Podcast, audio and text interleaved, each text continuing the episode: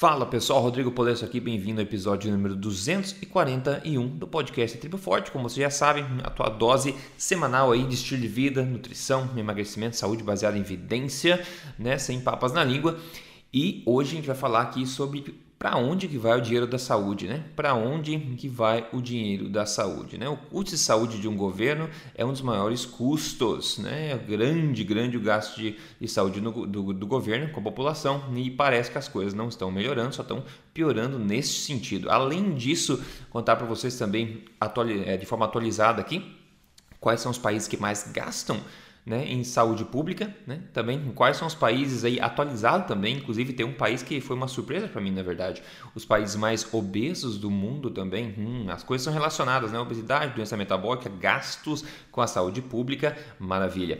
Vamos começar, pessoal, o Dr. Soto hoje está de férias, né, coitadinho, está passando lá um, um tempo difícil, com sol na cara, então vou atualizar vocês aqui com esse tipo de coisa hoje que eu acho que vai ser bastante útil também, ok?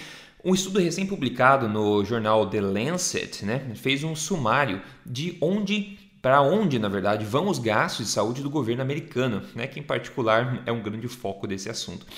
O maior gasto né, do governo americano em saúde, de 380 bilhões de dólares, vai para tra tratar de problemas musculoesqueléticos, né? ou seja, problema com ligamentos, articulações, tendões, problemas físicos, né? tipicamente é, de, de mobilidade, etc.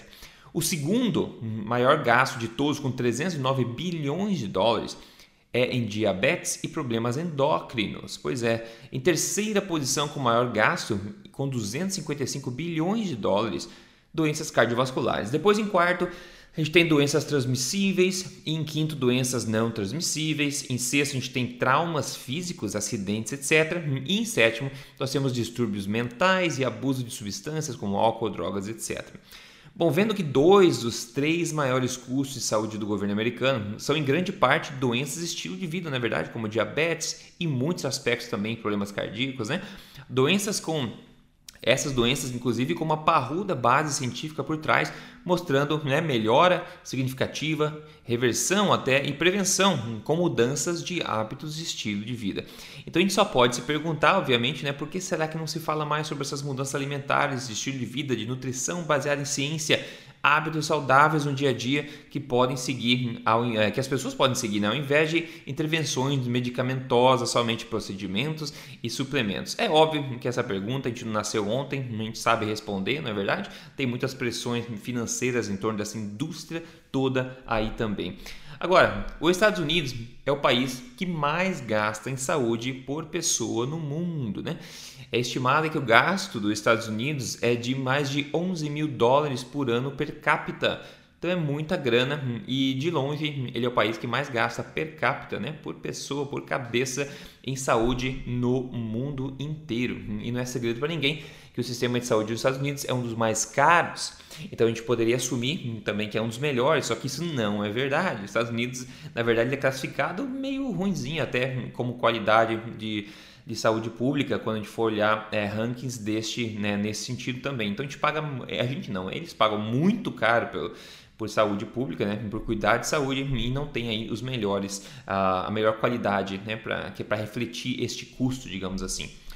Em termos de Brasil, tem um estudo publicado agora este ano sobre é, que diz que os custos em 2018 com hipertensão, diabetes e obesidade foram de 3,45 bilhões de reais, né?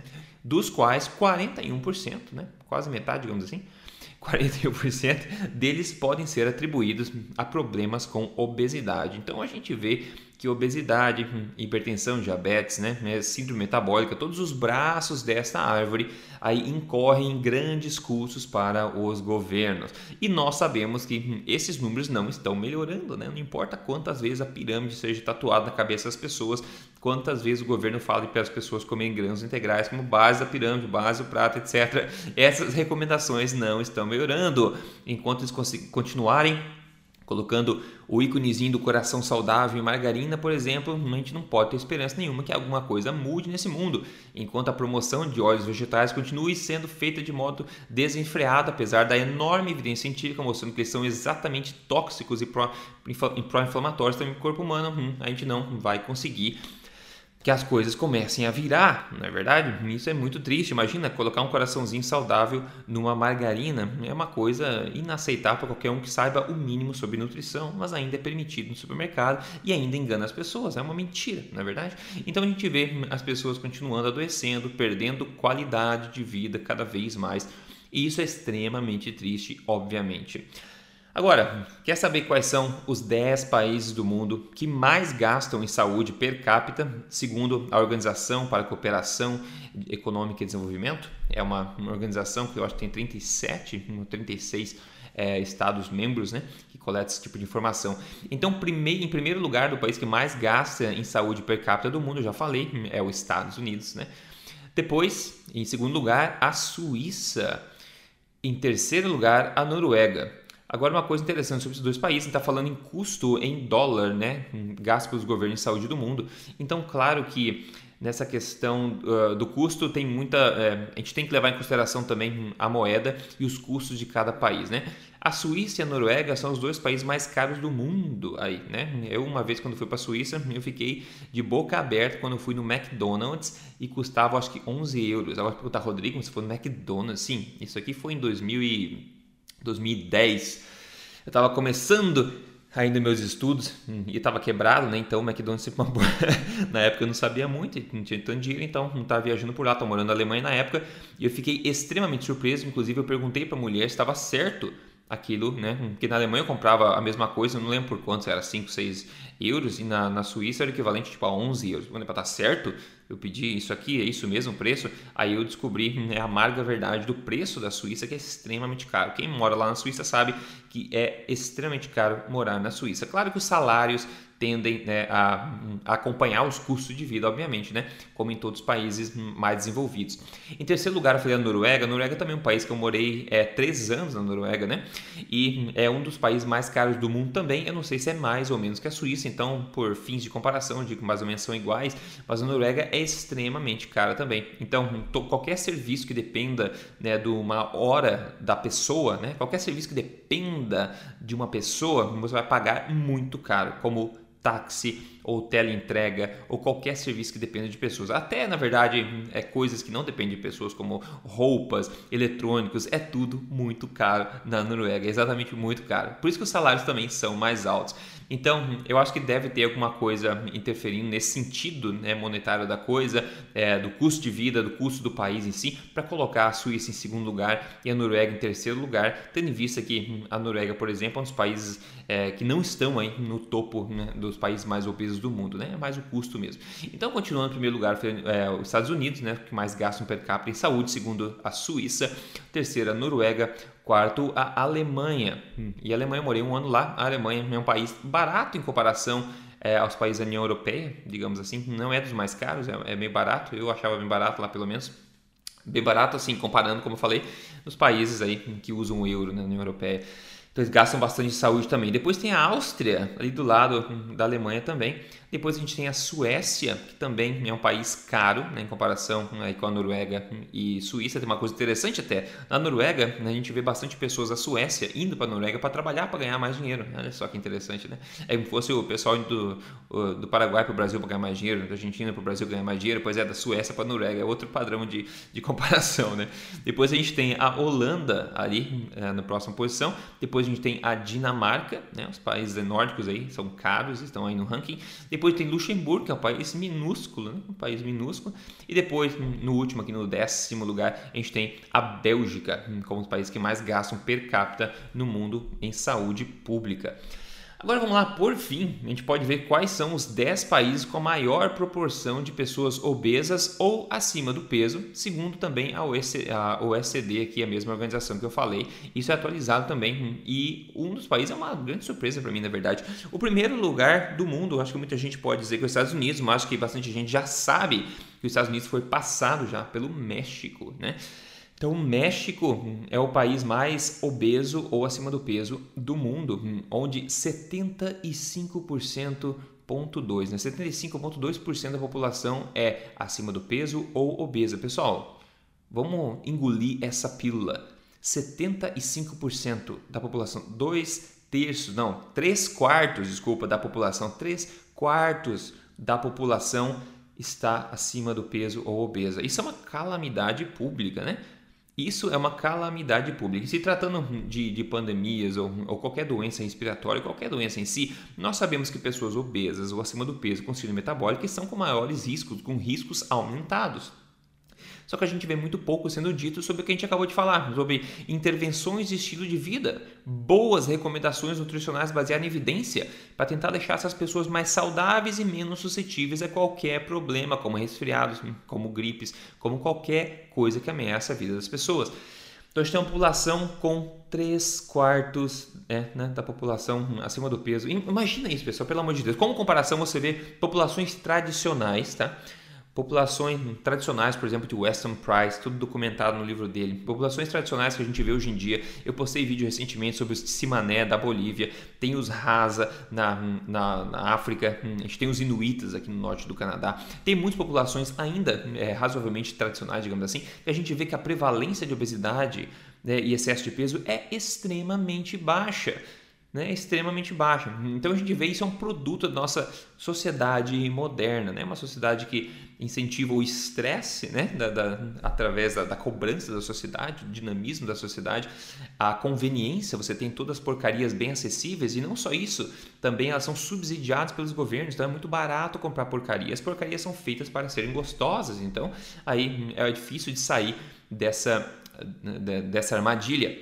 Então a gente tem um México aí, meu Deus, com 3 quartos da população acima do peso obesa. Em segundo lugar, eu não sabia disso, né? Talvez eu esteja, estava desconectado da realidade nesse país, mas em segundo lugar está o Chile. Vocês sabiam disso? Eu não sabia. O Chile, 74,2% da população está acima do peso ou obesa. O Chile, nossos vizinhos aí no Brasil. Isso me chocou, eu não sabia, eu realmente não sabia disso. Incrível, incrível. Ai, ai. Bom, em terceiro lugar, a gente tem finalmente os Estados Unidos aí, orgulhosamente, com 71% da população acima do peso ou obesa. Lembrando que os Estados Unidos é um país de mais de 300 milhões de pessoas, é um país muito grande, onde 71% da população está acima do peso ou obesa. Que coisa triste.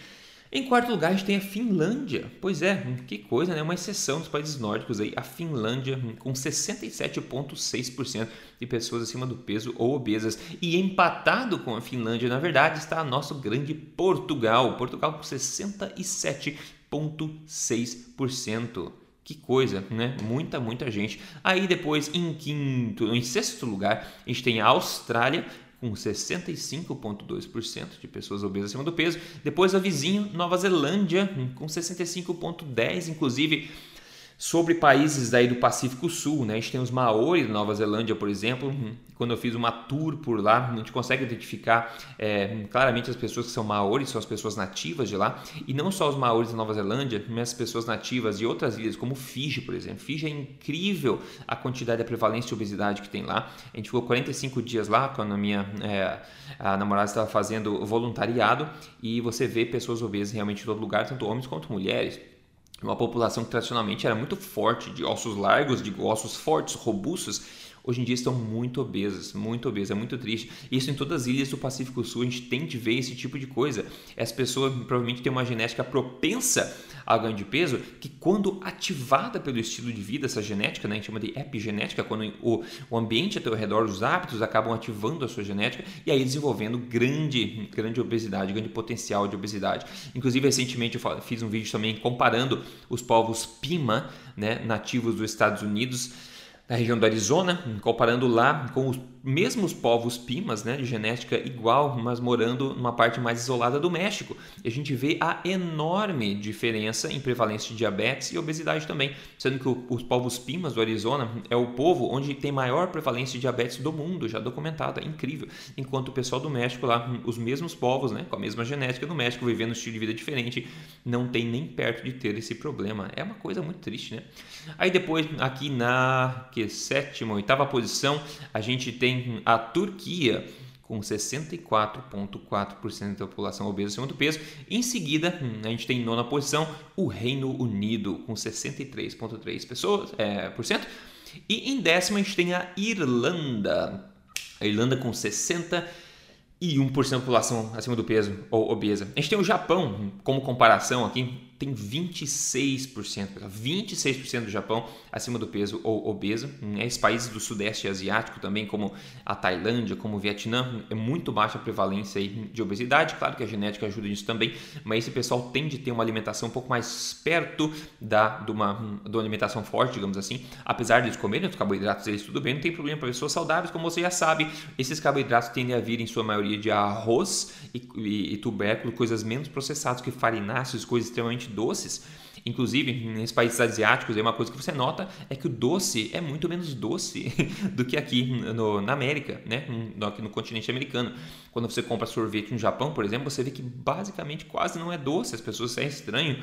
O Sudeste Asiático, Taiwan, passou um mês lá. A gente tem um, uma sobremesa lá que você que é de, de de arroz que basicamente não tem doce. E você pode colocar o que, o que você quiser em cima tal. Mas é muito, no geral, muito pouco doce. A gente vê isso claramente. Claramente. Inclusive, umas das uh, sobremesas que eu mais gosto e bem tradicionais da Tailândia é o que? É arroz, né? Um arroz grudento com um leite de coco e também mangas. É uma coisa tradicional. Olha só, em comparação ao bolo de creme brown, não sei o que que a gente come aqui no continente americano, você vê arroz com leite de coco, um pouquinho de doce, eles colocam uma pitadinha de sal e também uma manga cortada para adoçar. A parte mais doce da sobremesa é esta manga.